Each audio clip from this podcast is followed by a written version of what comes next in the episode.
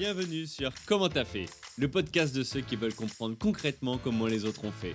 Je m'appelle Julien Hatton, je suis cofondateur de l'agence de communication BuzzNative et je vous propose de partir ensemble à la rencontre d'entrepreneurs et dirigeants passionnés et passionnants, pas toujours dans la lumière, mais qui font pourtant rayonner leur structure et leurs équipes. À ces profils au parcours non linéaire, audacieux ou encore atypiques, je n'ai qu'une seule envie, leur poser la question comment t'as fait?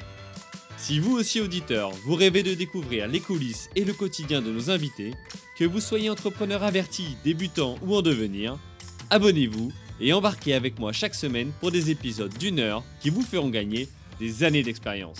C'est parti J'ai réalisé que finalement, entrepreneur et dirigeant ne sont pas des synonymes. Ce pas des synonymes parce que entrepreneur, ça relève d'aptitudes naturelles. C'est euh, un entrepreneur, il, a des rêves, alors comme beaucoup, mais en plus d'avoir des rêves, il est capable de faire un pas pour cheminer vers son rêve. Il, ose y aller. L'entrepreneur, il a aussi une aptitude naturelle, c'est de une capacité à vivre avec une part de risque. Ça non mmh. plus, c'est pas chez tout le monde. Et puis il en a une troisième aptitude naturelle, en général, c'est qu'il est en capacité de convaincre il est en capacité d'entraîner ses partenaires, il est en capacité d'entraîner ses premiers collaborateurs, de démontrer à ses clients, alors qu'il n'a rien, a rien prouvé jusqu'à présent, de, de, de inspirer confiance à ses premiers clients. Donc ça, je dirais que ce sont des aptitudes naturelles qui sont formidables parce que ça permet de faire naître des entreprises. Mais simplement, quand on quand on n'est que entrepreneur et qu'on n'apprend pas le métier de dirigeant, on va arriver à un stade euh, que je situe donc entre 15, 20, 25 collaborateurs, où mon entreprise est déjà suffisamment développée pour que ça soit un petit peu complexe à, gérer, cette organisation, et en même temps pas encore assez développée pour que moi, entrepreneur, je puisse me staffer. Alors qu'est-ce qui se passe? C'est que oui, je suis le dirigeant de l'entreprise, mais bien souvent, je suis le directeur commercial, je suis le directeur financier, je suis parfois le DRH, le, le DAF, ou le DSI.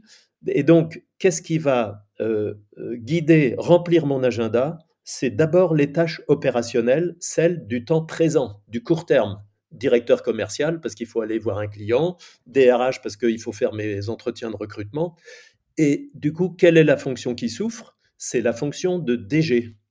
Et cette fonction de DG, elle est toujours moins urgente, et pourtant, elle est très importante parce que c'est celle-là qui prépare l'avenir c'est la fonction de DG qui anticipe, c'est la fonction de DG qui planifie, c'est la fonction de DG qui entrevoit les risques à venir. Voilà. Et donc, je suis englué dans, dans, dans l'opérationnel et je ne prends pas le temps de préparer la suite de la vie de mon entreprise. Voilà pourquoi quand on est dans cette zone-là, on est un peu comme le hamster qui tourne dans sa roue. Euh, le hamster, il tourne, la, roue euh, tourne très vite, le hamster se fatigue, mais la cage, elle n'avance pas. Alors, l'extrait vous a plu?